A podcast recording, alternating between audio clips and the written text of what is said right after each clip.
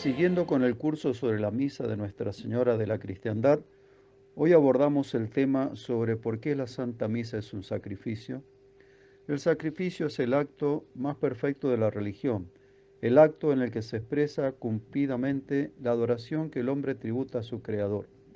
Lo podemos definir también diciendo que es el ofrecimiento hecho a Dios por un ministro legítimo de una cosa sensible que se destruye o cambia en su honor con el fin de reconocer su soberano dominio. Ya en el Antiguo Testamento Dios había manifestado con qué sacrificios quería ser honrado por Israel, pero eran imperfectos, sombra y figura del sacrificio perfecto que había de ofrecer su Hijo al venir al mundo muriendo en la cruz. Con su pasión y muerte de cruz, Jesús repara la gloria divina herida por los pecados de los hombres y los redime. Este sacrificio de Cristo es único y de valor infinito. Pero nuestro Señor quiso dejar en su iglesia un sacrificio visible que actualizara e hiciera presente en nuestros altares lo que una vez hizo en el Calvario, ofreciéndose a su Padre Eterno como víctima gratísima. Fue en la última cena cuando nuestro Salvador instituyó la Eucaristía como sacrificio sacramental que se perpetúa en cada misa. Al decir a los apóstoles, haced esto en memoria mía, los ordenó sacerdotes y les dio el poder y el encargo de celebrar la Santa Misa. Podían a partir de ahora convertir el pan y el vino en su cuerpo y sangre, juntamente con su alma y divinidad, realizando el santo sacrificio de la misa, en el que Cristo se ofrece al Padre por ministerio de los sacerdotes, dándolo como alimento sacramental a los fieles. Este poder ha sido transmitido de los apóstoles a sus sucesores en el sacerdocio para que hicieran lo mismo continuamente hasta la segunda venida de nuestro Señor. La Santa Misa es un verdadero sacrificio, puesto que reúne todos los elementos del mismo. En primer lugar, hay un ofrecimiento hecho a Dios. A Él solo se ofrece la misa y no a los santos. En segundo lugar, por un ministro legítimo, el sacerdote válidamente ordenado. En tercer lugar, de una cosa sensible, el cuerpo y la sangre de nuestro Señor, hechos sensibles por las especies de pan y de vino. En cuarto lugar, que se destruye o cambia. Jesucristo en el altar renueva y actualiza su inmolación del Calvario por medio del sacerdote. Y en quinto lugar, para reconocer el soberano dominio de Dios. La Santa Misa es el acto de oración por excelencia. Así pues, la Santa Misa ofrecida en nuestros altares es el mismo sacrificio de la cruz ofrecido de un modo incruento por ministerio del sacerdote, para tributar a Dios una adoración perfecta y aplicar a los hombres los méritos infinitos de la redención.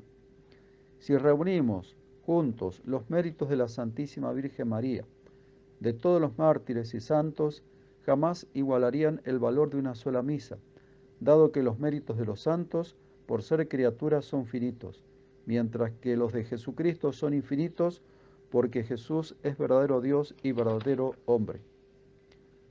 ¿Qué diferencia hay entre el sacrificio del Calvario y el sacrificio de la Santa Misa? Ambos son esencialmente uno y el mismo. Las diferencias son accidentales y son las siguientes. Primero, el sacerdote es el mismo, Jesucristo, que en el Calvario se ofreció él solo mientras que la misa lo hace por medio del sacerdote. Segundo, la víctima también es la misma, Jesucristo, que en la cruz se inmoló de manera cruenta, es decir, sufriendo y derramando su sangre, mientras que en la Santa Misa lo hace de un modo incruento, es decir, sin sufrir ni derramando su sangre, sino místicamente. La presencia de Cristo bajo las especies consagradas del pan y del vino que contienen separadas su cuerpo y su sangre como especies distintas, manifiestan místicamente la separación del cuerpo y de la sangre ocurrida en la cruz. Cuarto, en la cruz Jesucristo nos rescató del pecado y ganó para nosotros los méritos infinitos de la salvación. En la Santa Misa se nos aplican los méritos que Jesús ganó entonces. La misa tradicional acentúa muy bien el carácter sacrificial de la misma. Ya desde el ofertorio, el pensamiento del sacerdote va más allá del momento presente. Desde ya piensa en la víctima que va a inmolar y recuerda con términos y pensamientos que se hallarán de nuevo en el canon de la misa los fines generales por los cuales ofrece a Dios el sacrificio y reza de este modo.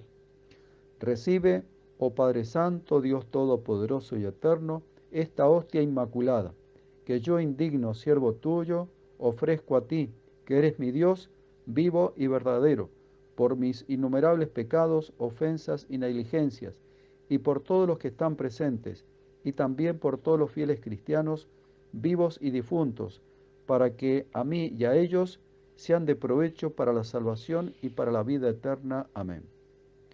Al comienzo del canon, el sacerdote pide a Dios que este sacrificio sea aceptable y que bendiga los dones que en la consagración se van a convertir en el cuerpo y la sangre de Cristo, la víctima divina. Y a lo largo del canon, distintas bendiciones remarcan el carácter sacrificatorio de la misa que se está celebrando y ofreciendo a la Santísima Trinidad. De ahí que el sacrificio de la Santa Misa sea la fuente de todas las gracias que recibimos en la Iglesia. Por eso decía San Alfonso María de Ligorio, el mismo Dios no puede hacer una acción más sagrada y más grande que la celebración de una Santa Misa.